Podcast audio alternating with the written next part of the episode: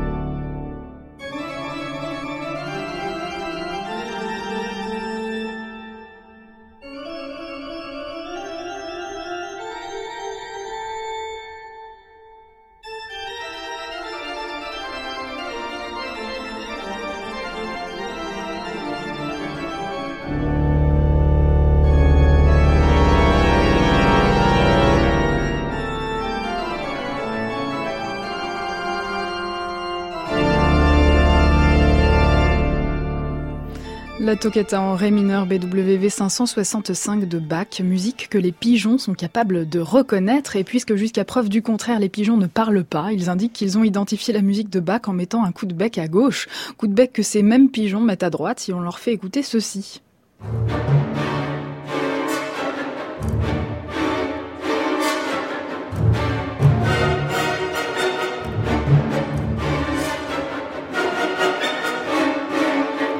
La danse sacrale, scène finale du Sacre du Printemps d'Igor Stravinsky, musique que de simples pigeons ont appris à identifier. Ce n'est pas tout, les pigeons sont aussi capables de généraliser cette distinction. Ils pointent de nouveau à gauche pour d'autres compositeurs baroques tels que Buxtehude, Vivaldi ou encore Scarlatti.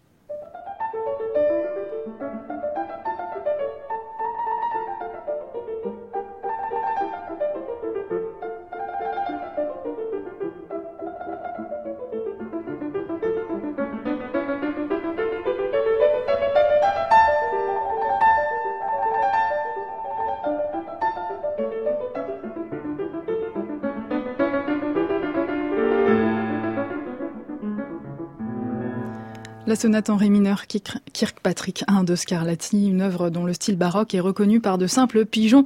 Je ne sais pas si vous imaginez l'importance de cette découverte, Gabrielle. Alors non, mais par contre, je suis très impressionnée. Non, mais ça me fascine.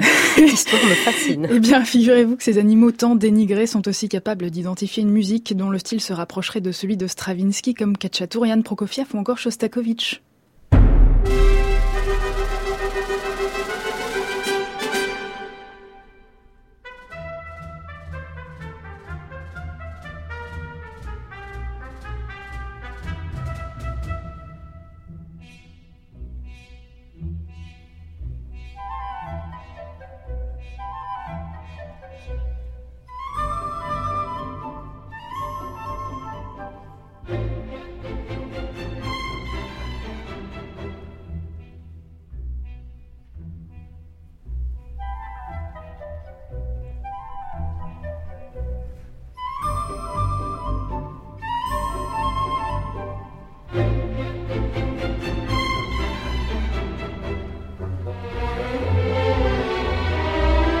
Bon, ok pour les pigeons, on a compris Aurélie. Ils savent faire l'indistinction entre Bach et Stravinsky, entre la musique baroque et la musique moderne, mais qu'en est-il pour les autres animaux? Bonne question, en effet, Gabriel. Le cas des pigeons n'est pas un cas à part, puisque des oiseaux chanteurs comme les padas de Java sont eux aussi capables, après un petit entraînement, de faire la différence entre une cantate de Bach et un ballet de Stravinsky. Et figurez-vous que même les poissons rouges ont réussi à faire cette distinction. C'est ce que nous apprend un article tiré d'une revue scientifique publiée en 2013. Mais dites-moi Aurélie, c'est bien joli tout ça, mais est-ce que les animaux apprécient la musique? Est-ce que je peux envisager de faire écouter de la musique à mon animal de compagnie pour le calmer, par exemple? Bien, ça dépend des espèces, Gabriel. Si vous avez un rat, un pigeon ou un poisson rouge à la maison, sachez que ces espèces semblent ne pas préférer Bach à Stravinsky. En revanche, les padas de Java choisissent plus volontiers d'écouter du Bach à du Schoenberg. À choisir, ils préfèrent Bach au silence et le silence à Schoenberg.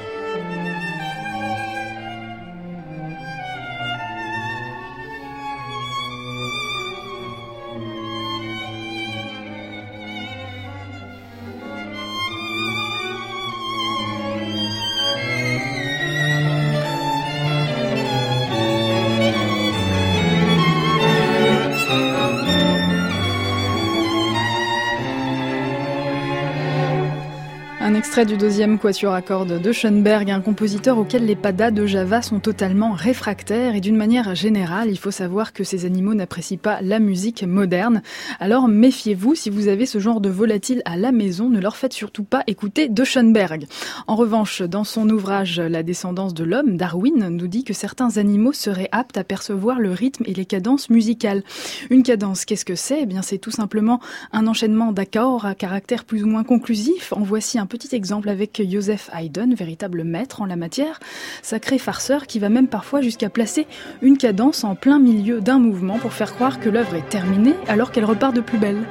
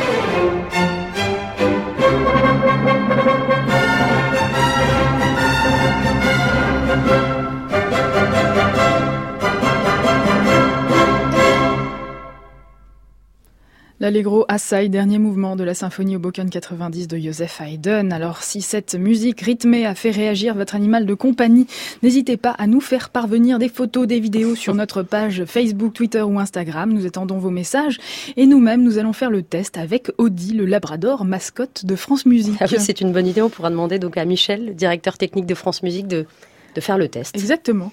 Merci beaucoup Aurélie pour cette chronique. Votre euh, chronique est donc à réécouter sur le site francemusique.fr. Et puis je vous dis à la semaine prochaine. À la semaine prochaine Gabriela. Bonne journée.